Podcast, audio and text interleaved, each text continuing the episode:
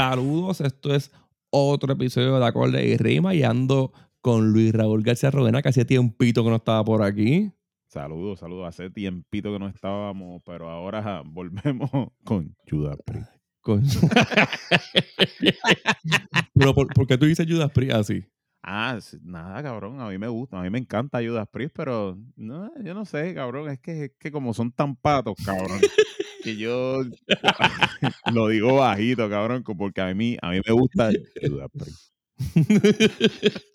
pero ellos no son tan patos, el cantante nada más, cabrón. Por eso, cabrón, pero recuerda que, eh, ok, cuando nosotros íbamos creciendo, como nosotros siempre veíamos las cosas, era que nosotros le tomamos apreciación a la banda con el tiempo, cuando íbamos creciendo, ya cuando estábamos más grandes, pero cuando chamaquitos, pues la banda para nosotros era el cantante, ¿entiendes? Y los demás lo estaban acompañando.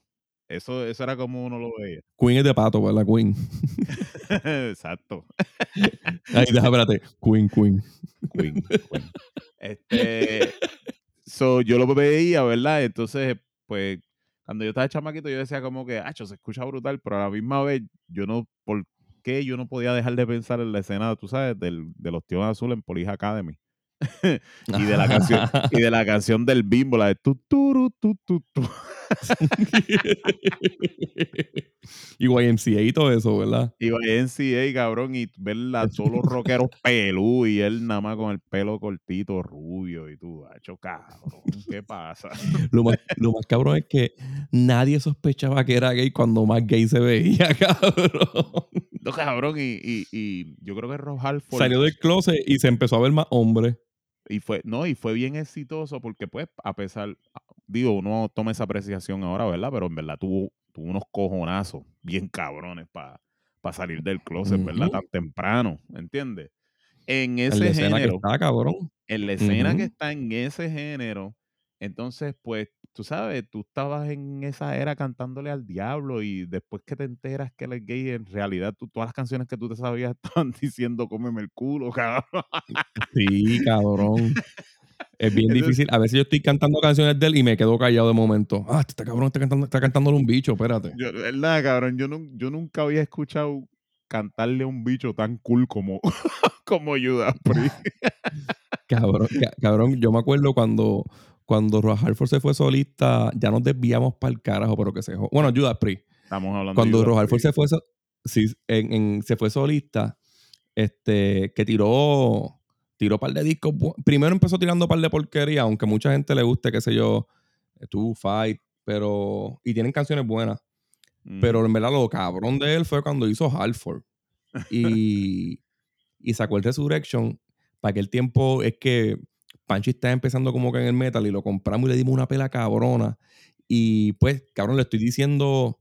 Es, cabrón como si, como si Gris se interesara de momento en esto. y, y, después que, y después que ella le guste Rob Halford, yo vengo y le digo, ah, ese tipo es pato. Y ahí mismo, Chris, que analiza letras, va a empezar, ah, diablo, cabrón. Entonces, Panchi me, decía, había una canción que se llamaba este, slow down y Panchi me decía, hm, bájamelo suave. bájamelo suave, cabrón. Pero mira, nosotros, nosotros tenemos una excusa bien válida para la era en que crecimos y es que como nosotros no tenemos el acceso al mundo y al internet como lo tenemos ahora, pues puede ser que podamos dar de excusa que, hacho, fuimos engañados por el sonido. Porque nosotros antes escuchábamos todo por el sonido, por cómo se escuchaba y realmente nosotros no estábamos pendientes a, la, a las líricas pero en esta era de Chris para adelante, Hacho, está bien difícil, que está bien difícil que te empiece a abusar con esas líricas. no, yo a todo el mundo que me pregunta, ¿ahí te, ahí te, ahí te gusta Tyler de Creator? Yo no sé para qué viene la pregunta, cabrón. Soy yo contesto, sí, pero no lo canto. Ni para el carajo. Hacho, cabrón. Nosotros de verdad crecimos en una época bien equivocada porque Ah, no, me estoy saliendo del tema, pero estoy hablando de lo mismo. Los otros días, ¿sabes que Ineli es bien fanática de The Mandalorian. Y ella me dice, mira, Pedro Pascal anda otra vez con la hermana. Y yo decía, con razón, yo sabía por qué a mí no me gusta de Mandalorian. Boba Fett nunca se hubiese tirado de esas mariconerías, cabrón.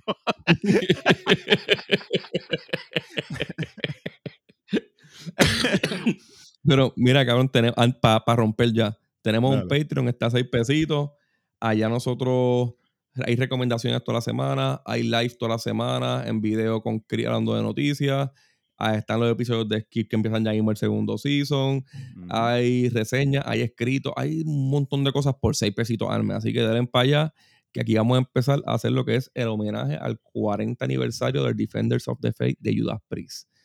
eh, los miembros de, de Judas Priest en este momento eran como que el line clásico de verdad, aunque, aunque para muchos pues se, mejoró después, pero aquí estaba pues Ross Halford en la voz, Clint Tipton en la guitarra, KK Donning en la guitarra, Ian Hill en el bajo, Dave Holland en la batería. Casi nada. Casi nada. sí. Este, la graba esto se grabó en el 83 en Ibiza Sound, España. Fue mixeado en... Es lo que te digo. Viste, ya empezamos mal. es lo que te digo. O sea, o sea si tú, eres, tú, eres uno, tú eres uno de los mines act de heavy metal que hay en el mundo y escoge Ibiza en los 80, cabrón. ¿Qué, qué, tan pato es eso, cabrón? En serio. En el 83, cabrón. Ibiza en el 83. Ay, cabrón, por favor. Esto fue mixeado en DB Recording Studios y Baby Shore Recording Studios en Miami, Florida. Eh, voy a hacer una pequeña historia de allí de Ibiza. No voy a irme por nada sexual. No, gracias. Trataré. pero, llegar a Ibiza pero, pero, pero, pero, pero, ten esto en claro. en el momento, en el momento en que Judas Priest estaba en el 83 grabando esto en Ibiza, en el mismo lado estaban haciéndolo comía, cabrón. ¿Ok? Para que, tenga, que tengas esto en claro. Dale, sigue, por favor. Ellos cuando llegaron a Ibiza se enteraron que el estudio tenía problemas de, financiación y no tenían ni equipo para grabar ni una hostia en el estudio. Halford contó que pasaron un par de días sin, sin hacer nada porque los técnicos del estudio no habían cobrado y el mismo sello de Columbia les tuvo que prestar dinero al dueño para meterle chavo al estudio para que se pudiera, adelantar, se pudiera adelantar algo, porque los mismos que trabajaban allí, los técnicos, por, por falta de paga y de compensación, se llevaron los, equipos para venderlos, cabrón, para, para sobrevivir. Claro. Y otra cosa, otra cosa, ahí pasaron un par de cosas interesantes. Una de ellas fue que, que a mitad de grabaciones, al guitarrista que Downing lo, y a un ingeniero de sonido, iban los dos este, caminando por ahí este, lo atropelló, lo atropelló un taxi y el guitarrista que quedó en voló para el carajo y casi se jode. Este, eh, Glenn Tipton contó que, estuvieron varias semanas eh, con fracturas en recuperación porque no podía tocar. So, él estaba con, en Ibiza con costillas y rodillas rotas y Halford con el culo bien barato. el taxista que le decía, el taxista le decía en, los, en el 83, que vas a llorar, llora, putita. el, el, el, cirujano y que le dijo, viste, esto se ve jodido, pero para como tiene el culo el cantante tuyo, está nuevo. Está, nuevo, cabrón. Tienes partes más jodidas que esta. a ti por lo menos te quedan estrías. Mira, este, la producción fue a cargo de Tom Alon y el label es Columbia, que de Columbia vamos a hablar un montón en estos meses. Te daría unas pastillas para el dolor. Te daría unas pastillas para el dolor, pero tú estás acostumbrado al dolor. el dolor va a venir súper bien, cabrón. Mira, este, el, este es el noveno disco de la banda y el sucesor del, del super hit que fue el Screaming for Vengeance. Un clásico. Para mucha gente, estamos hablando de dos de los mejores discos de Judas Priest. Sí, para mí también. Eh, sí, sí. Salió el 13 de enero. Esto salió el sábado, pero yo no iba a tirar este episodio un sábado así para que se perdiera en la nada. Y el, en Estados Unidos y el 20 en Inglaterra. Esto tiene un disco de platino la banda venía de un súper buen momentum con el octavo disco Screaming for Vengeance, que by the way, leí que el Defenders of the Faith tuvo críticas malas porque se parecía demasiado al Screaming for Vengeance. ¿Tú crees que eso, Eso- sea malo? No, para mí no. Al contrario. o sea, Porque, tú mismo me hablabas eh, hace días que cuando un Ajá. disco está haciendo una transición de a otro, de, de uno a otro, y va pareciéndose al anterior, pero ya va, ¿verdad? Enseñando el sonido que va a haber en el futuro, en el próximo. Coño, mano. Ahora mismo eso es lo que están haciendo las películas y por eso se han creado franquicias millonarias. Y esta gente lo estaban haciendo en la música mucho antes de eso pensarse. ¿Entiendes? sí, Básicamente lo, Eh, es tú seguir una secuencia de que- lo que de lo que viene, ¿entiendes? Y lo que pasó. el- eh, sí, es, lo- es como cuando... Yo siempre he pensado que si tú vas a imitar algo que es tuyo, no está mal. Y si... Está, está mal cuando... Cuando estás, por ejemplo... Como ACDC, para mí, aunque yo le he salido súper bien, ACDC lleva toda Claro. su vida haciendo la misma canción. Claro. De Judas Priest no se puede decir eso. No, no, no, no. no. Y, y, y Judas Priest está imitando quizás su mejor momento y superándolo, cabrón, porque este disco es mejor que el Skin for Vengeance. No, chacho, sí. Este, o sea, como te digo, mira, lo que Para mí, si no lo supera, es malo. Si suena Pero- muy igual, es malo, pero esto, es, esto supera. Pero si tú te pones a pensar, mira dónde, el lugar donde estaba la banda en el momento. Ok, ellos empiezan a grabar el disco en el 83. En el 83, en el mundo, lo que estaba pasando era que Billy Joel había sacado a Innocent Man, The Police había sacado Synchronicity y Michael Jackson había sacado Thriller. Esto es todavía sin sacar el Defenders of the Faith. ¿ok? En el momento en que sale Defenders of the Faith, cabrón, salió Purple Rain, salió Born in the USA, salió Private Dancer, salió Like a Virgin, salió She's Unusual de Cindy Lauper, salió No Jacket Required de Phil Collins, salió 1984 Van Power Halen, eh, salió el Power Slide, salió este, Hell to England de Man of War, salió Sade con Diamond Live, Can't Slow Down de Lionel Richie, cabrón. Like a Virgin de Madonna. Tú, tú viste todo lo que está pasando en la música Eso en ese cabrón. momento, loco. Y sale este disco, pues obviamente, como lo dice el título, Defenders of the Fate of Heavy Metal, cabrón. Ellos o no sea, se van a dejar. No se van a dejar amilanar de, de todos los sonidos emergentes que está. De Leppard estaba empezando a pegar bien cabrón en el 84. Cabrón, el, el Rey de la Lightning de Metallica lo mencionaste. El Rey de Lightning de Metallica sale en ese mismo momento. Pero el, lo el, el Rebel Yell de Billy Idol. el Rebel Yell. O sea, ellos está pasando muchas cosas demasiado importantes que se iban a convertir en históricas en la música, pero ellos no se iban a quedar atrás y cómo fue el la mejor manera de trascender fue esto mismo que tú estás diciendo. O sea, tú haces una secuencia de discos que te están enseñando dónde te quedaste atrás, dónde te vas encaminado y lo que vas a ver en el posible futuro. Y eso es brillante, cabrón, porque eso lo que hace es que un género lo mantiene refrescándose, lo mantiene nuevo todo el tiempo. ¿Me entiendes? Ujú. Ahora mismo estaba la olita, este- ese mismo año yo- salió Rom DMC, Rom DMC, Fatboy, O sea, Houdini- el, el skate de Houdini, que estaba el hip hop empezando a hacer, fue, a hacer un cantazo. demasiado, demasiado. Había, o sea, este. eh, 1984 yo creo que fue el, el año más importante para el pop music. O sea, ese, era el- ese fue el momento definitivo en que el pop dijo, me voy a quedar con el canto. Y no iba a ser fácil para ellos sobrevivir.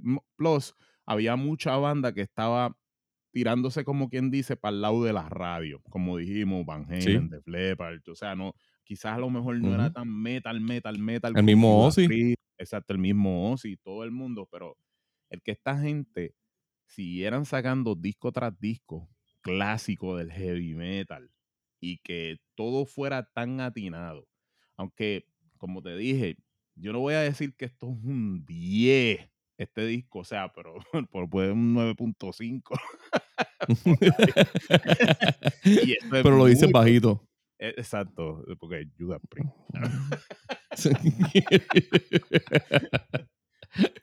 Pues, Otra crítica que le dieron a este disco es que no tiene un Breaking the Law, un Living After Midnight, un Yoga, un Yoga Another Thing Coming, Un super hit cabrón. de eso bien comercial. Sí. Y Eh. eso está muy bien. Aquí, aquí los singles son rápidos. Aquí, aquí en verdad hay un poco, aquí se puede decir que hay como nacimiento del speed metal. Sí, Sí, cabrón. Y, y, o sea, este, ese fue uno de los años. Este, este es uno de los discos insignes en los que siempre demuestra los pendejos que son en Rolling Stone Magazine. O sea, Rolling Stone Magazine le dio tres estrellas a este disco, cabrón. Esto no es un disco de No hay manera. estrellas. O sea, No hay manera. ahí es cuando tú ves cuando un medio se pervierte a los géneros emergentes y no le importa más la música que está, música buena, que está establecida, que sigue pasando, porque es que simplemente no quiere escuchar. Como tú me vas a decir que tú le vas a dar tres estrellas este disco, cabrón, tú eres loco, No tú vas a pasar no a la manera, cabrón. historia. Entonces tú te, tú te llamas el medio, The Rolling Stone Magazine. Magazine. O sea, que, y, y le diste tres estrellas a este disco, mano. Y, y no has hecho una ficha para arreglarlo después de un aniversario o lo que sea, no, mano. O sea, Porque ellos se reguindan tanto de, de la controversia, porque la única manera que tú le das un 3 a este disco es para buscar controversia. claro, claro. no hay manera, cabrón.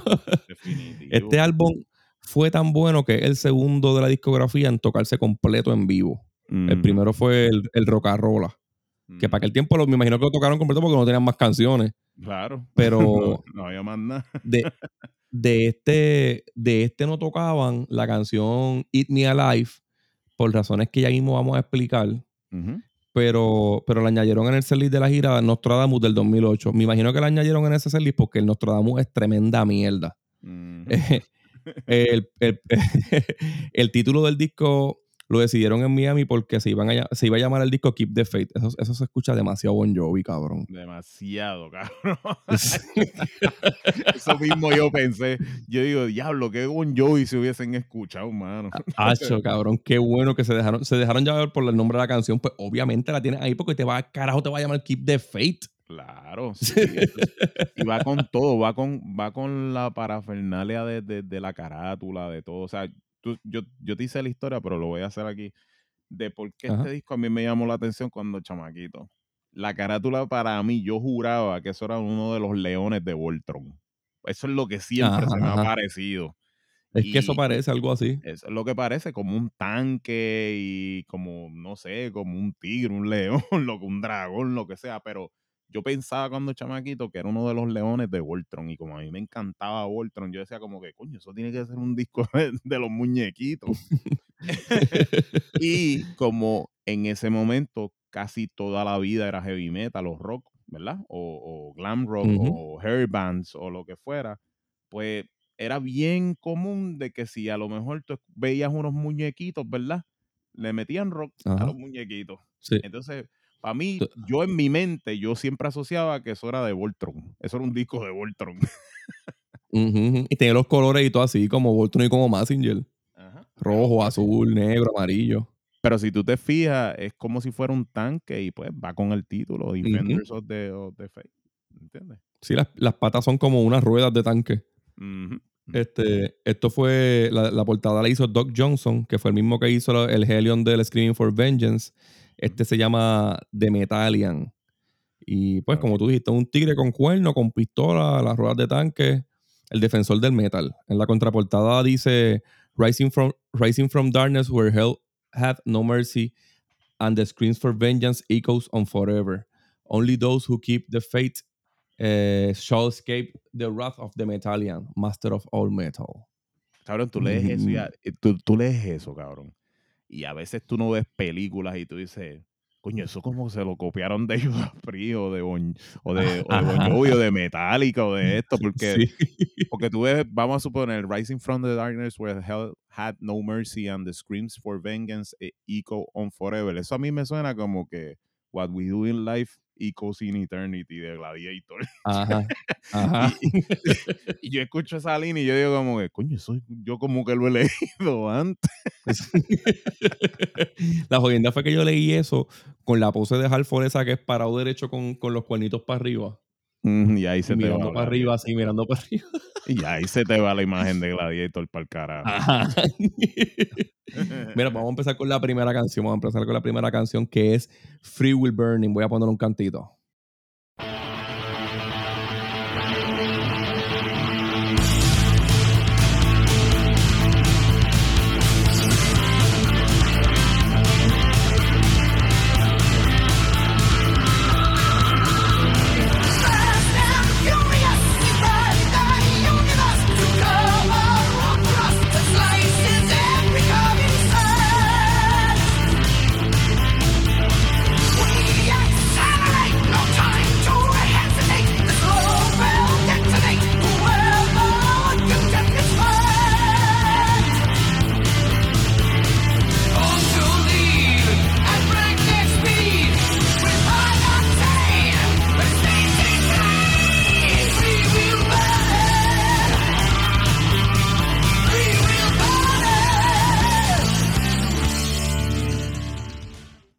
Fue el primer single.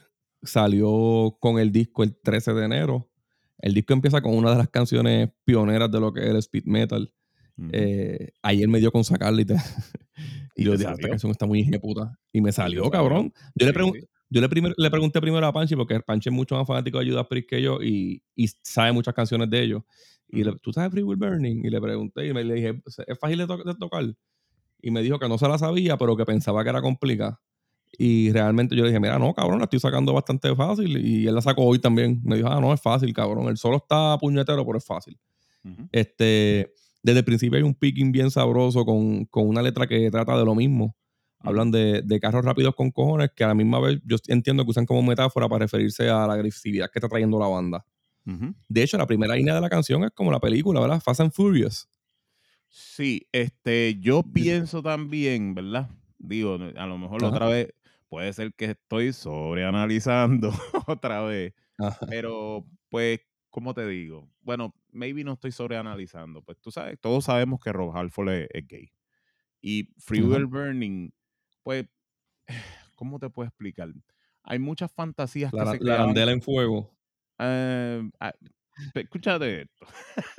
Ajá. Hay muchas fantasías que se creaban en los 80 sobre ser motociclista o ser adicto a, a, a, ¿cómo te digo? Speed junkie. Tú sabes, a los carros, a la fiebre, a todas esas cosas.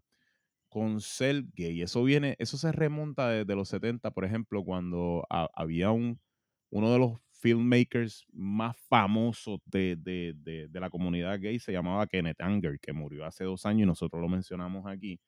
Y él tenía una película que eran de motociclistas, pero que todos eran gay. Y se llamaba Scorpio Rising.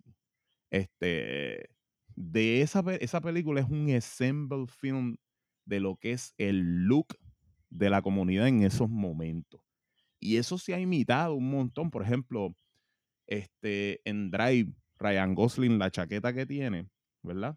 Nicola Winding Refn le puso esa chaqueta con un Ajá. escorpión haciéndole un tributo a esa película, ¿verdad? So, cuando yo veo Free Will Burning, veo la parafernalia de la vestimenta de Rob Halford, veo el video, mano, yo lo que pienso es en Kenneth Angel y en Scorpio Rising. O sea, este, otra vez, él fue un pionero en aceptar, tú sabes, que, que en verdad él era gay. Eso todo el mundo lo sabía antes.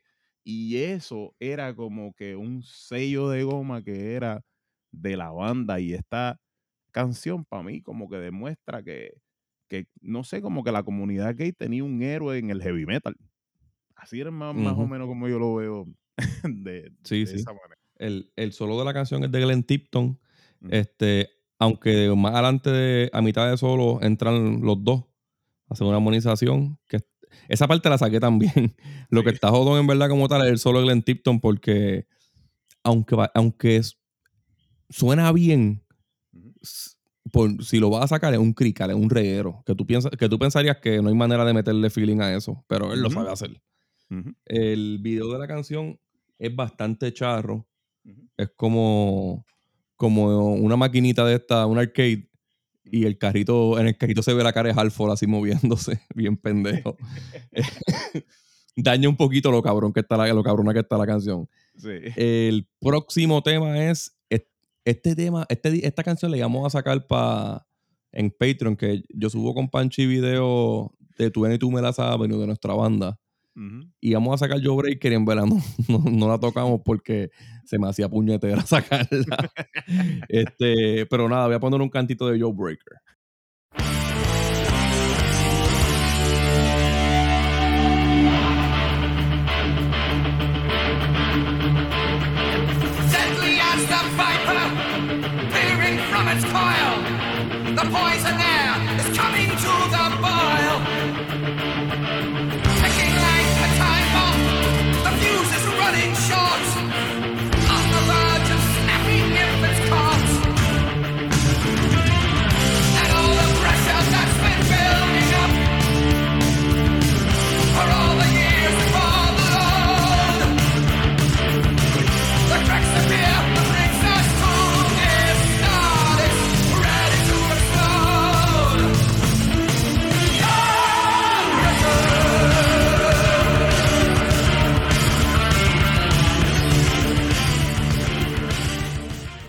Sin, sin bajarle mucho al tempo de lo que, de lo que trajo Free Will Burning, con la misma intensidad, sale una de mis canciones favoritas de la banda como tal. Y Rompiendo está cabrón que sea mi favorita y no pueda tocarla. Sí, Rompi- rompiendo, con bicho. con las dos nalgas. Con la- Eh, Con mandingo hasta la base. en, esta, en, esta, en esta letra se siente que, que están hablando del- de la portada de Metallian, aunque sabemos también de lo que están hablando. Eh, Claro. Pero, a- ajá, la letra en verdad se trata de una super mamá de bicho. Exacto. Que, que cuando se va a venir, él dice como que te voy a romper, él dice como que, ajá, voy a, voy a disparar y se te va a romper la boca. Es, es más o menos lo mismo que, de lo mismo que trata Love Gun de Kiss, que es un Sí. escopetazo de leche. Pero, lo pues, canta, pero lo canta con una voz tan cabrona, en verdad. Sí, cabrón. A ti te dan hasta ganas de cantadas. A ti te dan hasta ganas de cantarla, cabrón. Aquí Halford da clases de cómo se canta. Con cabrón. cojones, así los tengas en tu sitio o en- entre las nalgas.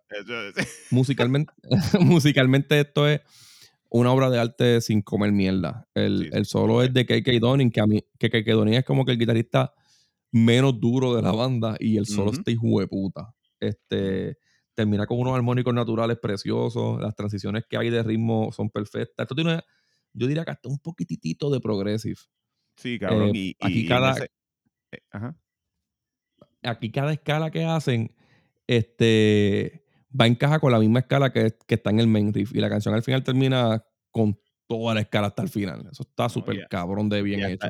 Y hasta este track se siente como que es un disco con ADD, porque es que ellos van de hard a más hard, a más hard, tú sabes. Este, o Ajá, sea, es como, honestamente, se sienten ellos tocando como si tuvieran algo que probar que no lo tenían ya en ese punto, en verdad, no tenían nada que probar. Pero se sentían como No. que tenían algo que probar, como que nosotros estamos cabrones, nosotros estamos bien cabrones, nosotros estamos bien Sí. cabrones, o sea. Se sentía, se sentía el hambre por el metal, ¿verdad? Por, por tocar más metal. No, mano, estos son de verdad dos tracks que te dejan sin aliento, literalmente. y hablando de hard, vamos ahora para Rock Hard, Right Free. Deja, deja poner el clip.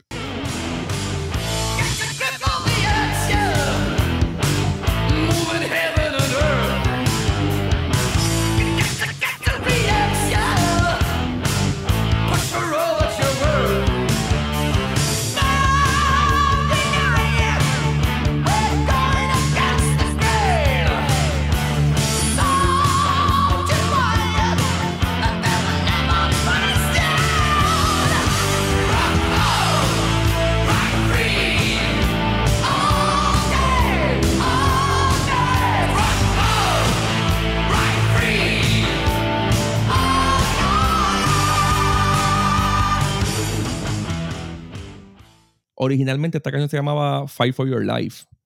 Y se grabó para las sesiones del disco Screaming for Vengeance. Hace mucho sentido porque tiene ese sonido. Sí, Eh, ahí tú ves Esto empieza con- eh, sí, a mí me encanta que hagan eso porque más adelante voy a hablar de una que tiene el sonido del disco que va después. Es más, explico eso más, más tarde. Esto empieza con unos leads de guitarra de los dos, bien sencillos, pero se escuchan bien cabrones. Es un tempo mucho más comercial que lo anterior. Esto puede ser un hit de radio. La letra es como de empoderamiento, de sacar cojones y meter mano. Lo es, lo es. Y, y Ross Halford sí. lo puede cantar. Esa es la pendeja. O sea, que, vuelvo y te digo, esta, guerra ha sido, esta guerra siempre ha sido cruenta, de verdad, para la comunidad gay, y más en ese momento. O sea, este, Bon Jovi iba a llegar volando donde Ross Halford tenía que llegar caminando, cabrón. Y esa es la realidad. Sí. Esa es la, esa es la verdad, cabrón. Y, y si, si tú ibas a convertirte en un cantante facebookero, que eso no existía en el momento, de empoderamiento y meter mano y tenemos que seguir para adelante, Ross Halford era exactamente la persona que tenía que hacerlo. O sea, este tema le pega a él nada más. A ninguno de esos Ujú. blanquitos que cantaban heavy metal le pega este tema. Le pega a él nada más. Yo no, yo no quiero escuchar un cover de esto. no, no, no, no, no, no, no, no. Es que otra vez no va, no va con la personalidad de nadie. Eso es una de las bellezas que tiene Judas Priest. Es que cada canción va con el ADN de lo que es la banda y de los integrantes, de, de, de- de qué, de qué son las vivencias y de lo que ellos te pueden asociar que han pasado en sus vidas como para lo que están interpretando. Y esto es uno de los mejores ejemplos, de verdad. Y, y tú escuchas a Judas Priest, cualquier canción, y tú sabes que ellos están vestidos de cuero. Sí. Tú sabes que las guitarras se ven cabrón. ¿verdad? El, el AMO de motociclista, sí. Ajá. Este, Rock Hard Ride Free también es de. Es como de que si, si no lo haces tú, ¿quién puñeta lo va a hacer? Ujú. Y, y por eso Halford se comió todos los bichos que pudo en los 80. Porque si no, ¿quién? Alguien tiene que hacer el Música. trabajo sucio. sí. Y estaban en Ibiza bien a lo loco. Musicalmente me gusta más que la letra. Es bastante straightforward. ¿Qué cojones, verdad? Pero con muchos arreglos buenos de guitarra, esto pudo ser otro single más. Esto tiene tres singles y esto pudo haber sido un cuarto single. El Defenders of the Fácil. Es de, Ujú. es de estos discos que si la banda le daba con tocarlo completo en el tour, como hicieron alguna vez, y no tocar más ninguna otra canción, a nadie le iba a molestar, cabrón. Este, este disco es un show. Imagínate este disco en un live aid, cabrón. En el 85. Tacho, cabrón. Ese podía ser el puta. completo. Sí, sí, completo. Ese podía ser el setlist completo de cuarenta y pico de minutos, 50 minutos. Se, se iban a quedar canciones, claro, pero cabrón, nadie se iba a quejar. Esto suena muy cabrón corrido.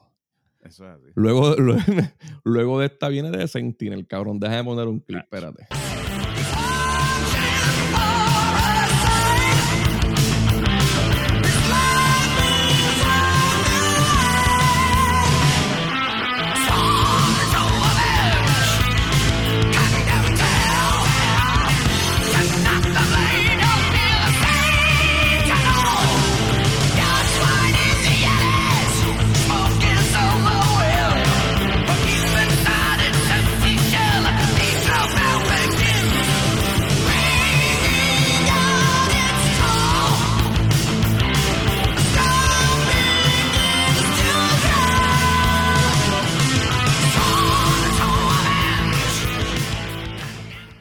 Amigos, de Sentinel es la mejor canción del álbum y esto no lo voy a discutir con nadie.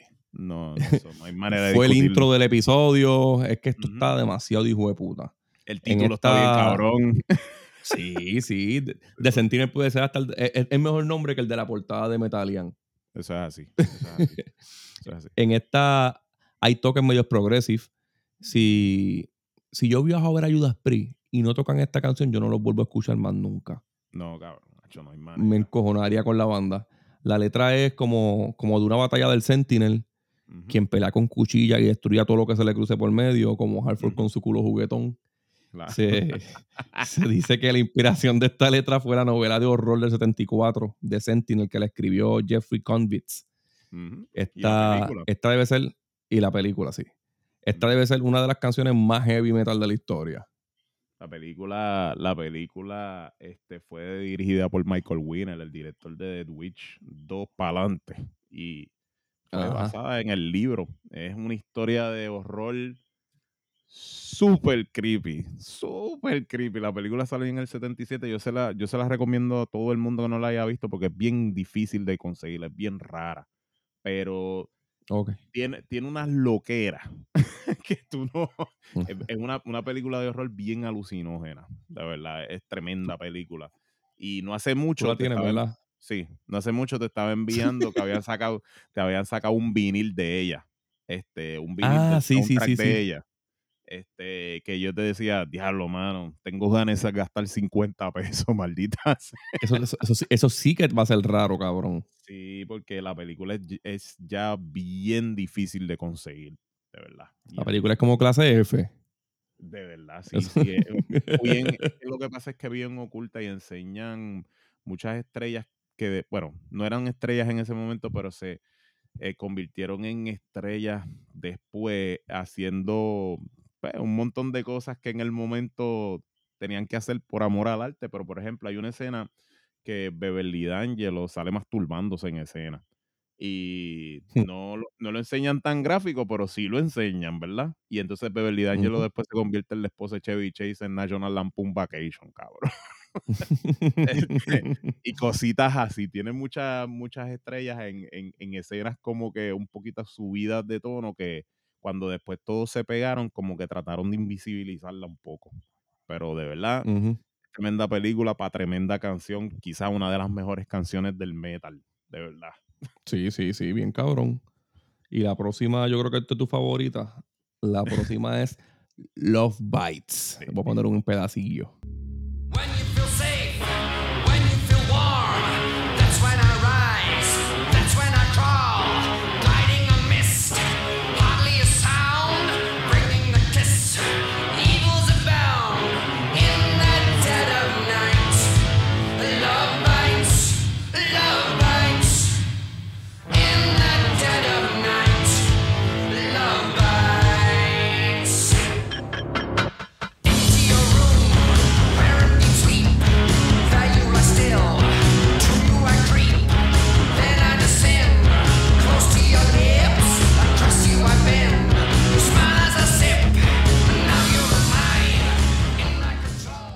¿Qué tú crees? ¿Esta canción te gusta? Esa canción, cabrón, era una de mis canciones favoritas cuando yo estaba chamaquito, pero nene, chamaquito, chamaquito, de mía y de mi hermana. Y nosotros, nosotros llamamos a la radio pidiéndole y nunca la ponían, cabrón.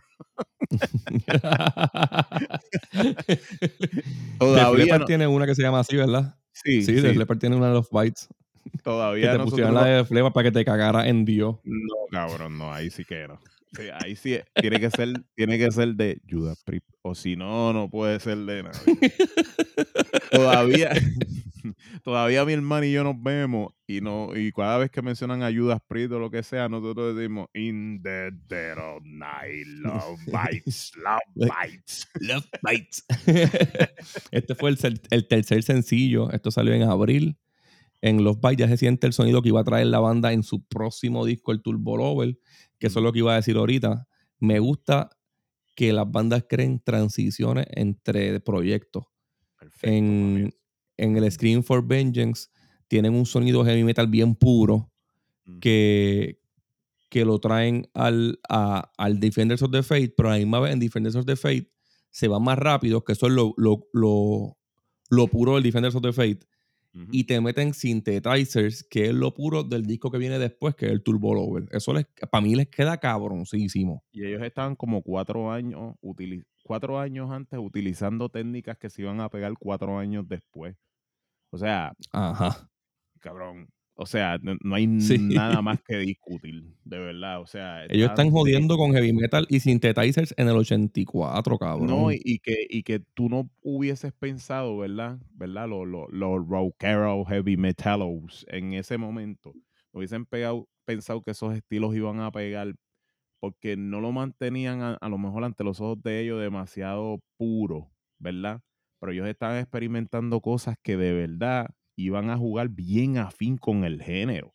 Porque ahora mismo tú escuchas esos sintetizadores y esas técnicas que ellos utilizaron que maybe no estaban no estaba usando nadie y ahora para mí son tan representativos de la época, mano, que yo yo lo escucho y yo digo como que coño, mano, qué bueno que lo usaron muy bien, coño, muy bien porque Sí. yo, yo escucho eso y me devuelve a mi niñez, cabrón, de escuchar este rock, de escuchar early rap y de, y de ver películas de horror, cabrón, nada más, que eso era lo único que yo hacía, ver películas. Qué de horror. felicidad, ¿verdad? Sí, cabrón, ese es los tiempos más felices del mundo, cabrón. Aunque la letra de esta canción es media creepy porque trata de meterse en tu cuarto mientras duermes y metértelo. Ujú. Pero obviamente nosotros no, no entendíamos nada de eso cuando estábamos chamaquitos. Nosotros solamente sabíamos Pensabas que, era un cool. vampiro. Exacto, sonaba cool, sonaba creepy, sonaba como una película de horror y ya eso era suficiente, cabrón. Y el contexto tú se lo viniste ya a dar ya de adulto, ya cuando ya tú te metes de lleno a entender las letras. Sí. Mira, este, a esto Nevermore le hace un cover que es bien precioso. Sí, yo lo he escuchado. En, se en escucha el, muy bien. En el, sí, en el Político Afecta, sí. Y es, es bien pesado y dura como. Ellos siguen llameando y dura como 13, como 10 minutos, algo así. La próxima es, aquí, aquí vamos a hablar de la controversia del disco como tal. La canción se llama Eat Me Alive. Deja poner un pedazo.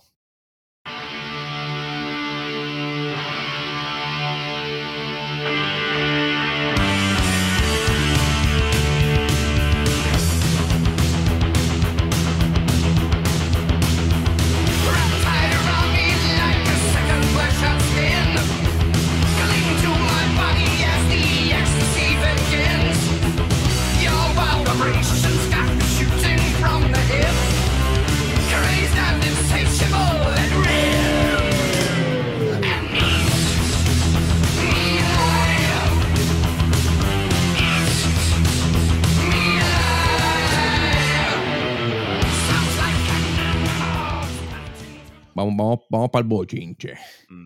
Esta canción, Eat Me Alive, formó parte del 50-15 del PMRC. El Mm. PMRC es Parents Music Resource Center. Los que, los, los wokes de aquellos tiempos, Que ¿verdad? muchos jodieron, Dios mío. Ajá, el, twi- el. Twitter de aquellos tiempos, que escuchaban música para quejarse.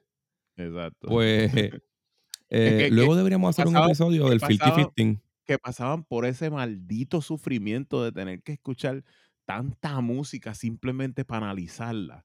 Ay, maldita Ajá. sea. que- ¿Quién quiere, ¿Quién quiere escuchar a Prince? ¿Quién quiere escuchar Darling Nikki? Sex Masturbation de Prince. O, o Sugar Words de Sheena Easton. Ay, ¿quién quiere escuchar eso? Pero no siga, no siga, no siga, que te quiero, te quiero ofrecer que hagamos luego un episodio del 50-15 Claro, y hablamos de cada canción. Claro. Este, podemos hacer como que decimos si nos gusta la canción y hablamos del bochinche, de por qué la canción está en esa lista. Claro, sí, sí, sí. este, No, y de- y En resumen, eran de- canciones que, tenían que tenían un mensaje sexual demasiado explícito o, o de violación. Eran como que fuertes.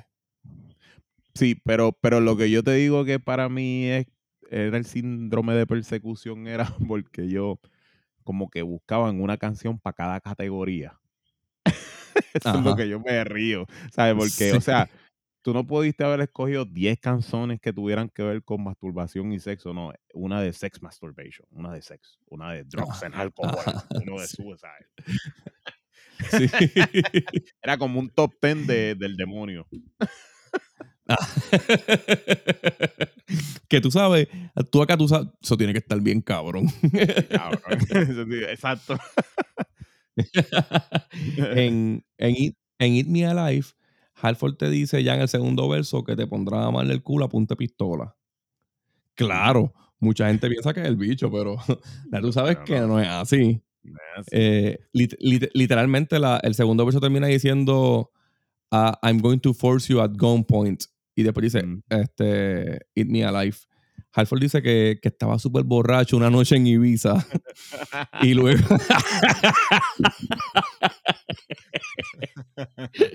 y luego del hangueo se puso a escribir las letras que faltaban. Y dice que cuando se despertó al otro día, se sorprendió bien cabrón lo que había escrito. Y aún, aún así, le borró muchas cosas a Eat Me Alive. Esto que salió fue la parte que él pensó que podía pasarse. Musicalmente parece que ese, ese día salió y no, no consiguió bicho y viró bien en cojones y dijo la próxima vez lo voy a tener que asaltar para que me den todo el bicho que tengan. que yo escribí, que yo escribí, mámame el culo peludo de- después de haber estado todo el día en un pantalón de cuero. Diablo, Eso está como que muy fuerte para mí. Está cabrón. Déjame borrarlo del pantalón de cuero. Lo del pantalón de cuero. musicalmente vuelven a la agresividad del principio y es de las más fuertes del disco. Eh, está cabrón que luego venga una canción que se llame Algunas cabezas van a robar, ¿verdad? Pegan, pegan espectacular, cabrón. sí, si no me mama el culo, voy a arrancarte el bicho para el carajo. Me voy a convertir en, en, Sleepy Hollow, cabrón, pero con los dientes. la próxima canción se llama Some Heads Are Gonna Roll. Voy a poner un pedacito.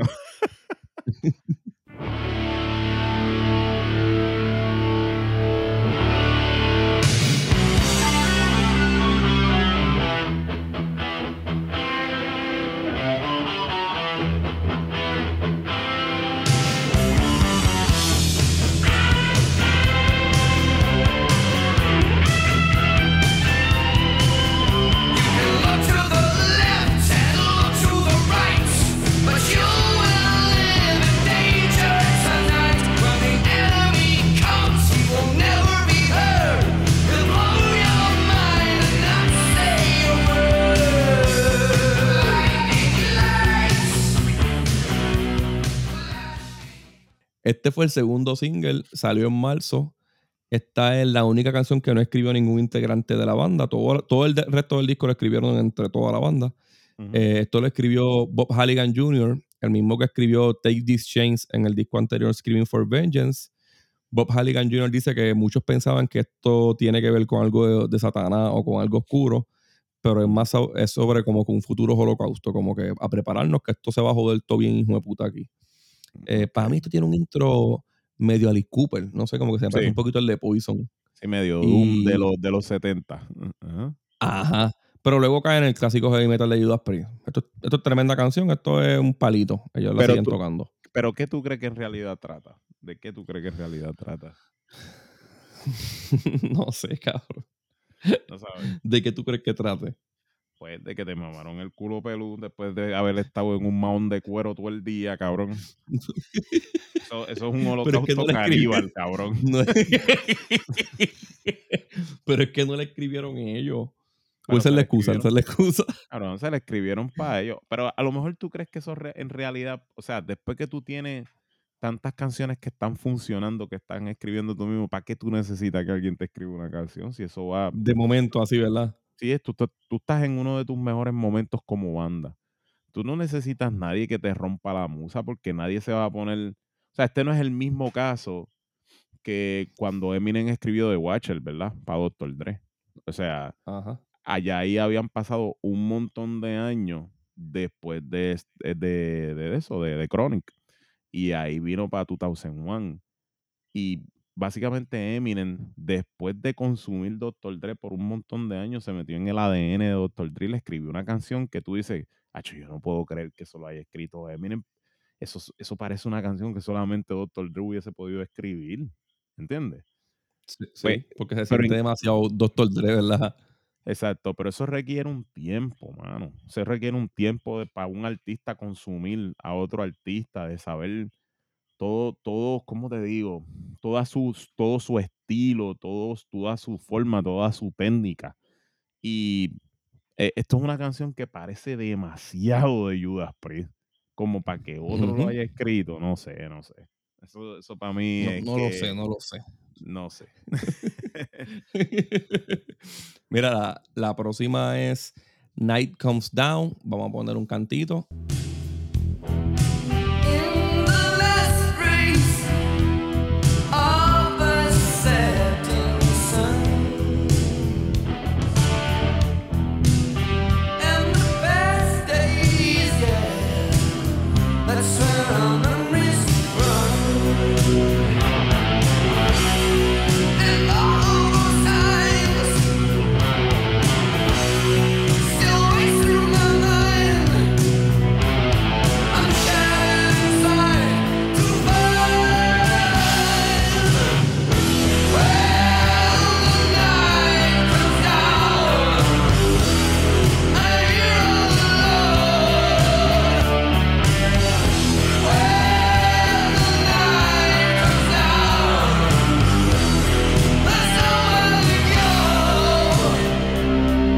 Esto es una baladita para fincar.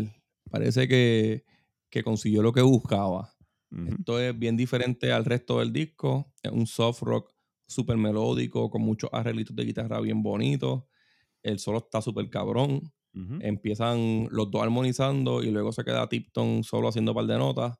Ujú. Halford aquí se saca la pájara cantando y da cátedra. Eh, Sí. La letra es como, es como un despecho, esperando por el amor de su vida porque él sabe que no volverá y que haga una pesadilla diaria. Para mí el disco debió acabarse aquí. Sí, y para mí también.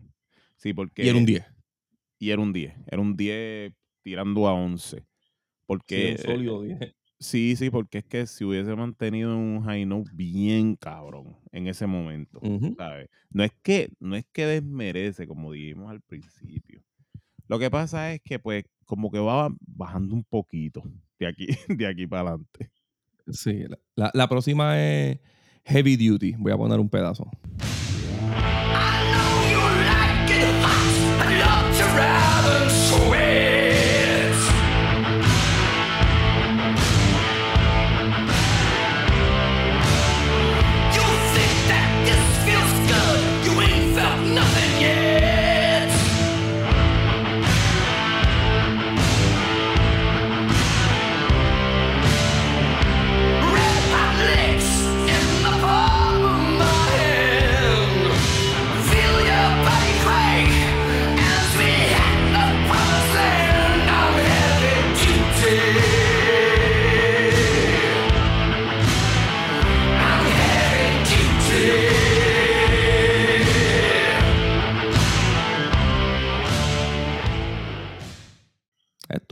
Canción. Viste, hay gente que, hay mucha gente que le gusta. Y, Mm. y en vivo, de hecho, el, el disco tiene de bonus track esta canción en vivo. Suena mucho mejor. Pero yo odio los himnos de heavy metal, cabrón. Yo odio Sí. que, que toda la canción mantenga el mismo ritmo de batería, que sea un riff de guitarra bien seco. Sí, pero eh, a la ah, misma yo vez hay público que, que come esta canción. Eso, eso Sí, sí, eh, sí. Y los sí, himnos de metal. ¿Sabes? Que tú, que Yo- son de, esta- de estas canciones que tú necesitas, de verdad, en el disco. Eh, estas son las canciones Manowar para mí. sí, Aunque las crearon ellos. ajá, ajá. Pe- Pero son. Yo odio las canciones. Yo la. 9 de 10 canciones que tengan en el título heavy o metal o rock no, me sirve. gustan, cabrón. Sí, no sirve. sirven. la letra es de ellos vendiéndose como lo más metal y más pesado de todos. A la misma Mm. vez puede tener un doble sentido sexual también. Sí, esto es como Este- si fuera, esto es como si fuera la primera canción de un grupo de rock, de heavy metal. Como si fuera su primera Ah, canción. Sí. ese es el sándwich de salchicha de, de una ca- De- de- cabrón, cabrón sea la América, el sándwich de salchicha. Es el sándwich de salchicha de, de un grupo de heavy metal. La canción que tú necesitas para pegar y después no la tienes que cantar jamás en tu vida. Ajá. Y vamos a cerrar. Ya la, última es Defenders of the Faith. Voy a poner un cantito.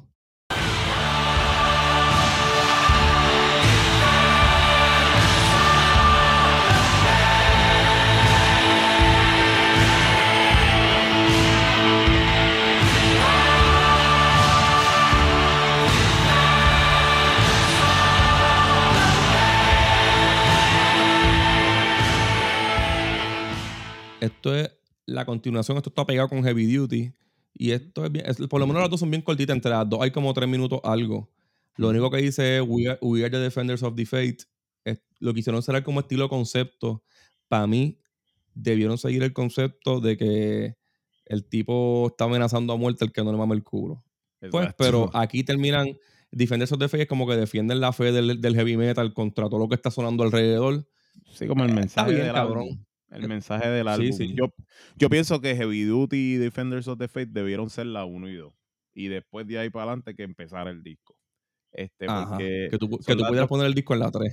Ey, sí, sí. Bueno, sí, pero que pues como son las, como primera vez, por primera vez que tú lo escuchas, pues estas son las dos canciones pues que te van a llevar ahí más o menos. Tú dices, coño, sí, se escucha nítido, pero entonces después de ahí empieza la obra de arte, ¿verdad? Pero no todos podemos esperar que todos los grupos cierren con un Black Diamond. No, no, no, no. Y eso vamos a hablar en menos de un mes, cabrón. Exacto. o, sea, eh, o sea, cuando tú tienes tu disco, tu primer disco y tu número 10 es Black Diamond, tú dices, ese es el mejor grupo de todos los tiempos, cabrón. Tú vas a durar, tú vas a durar 50 años. Sí, va a durar 50 años. No hay, no hay duda, no hay duda. Eso. Mira, a- antes de irnos, porque no le vamos a dar el rating, esto es un discazo. Sí, es un. Este, ¿Cuáles son tus tres canciones favoritas de aquí? Eh, los Bytes. Y fíjate, Bites.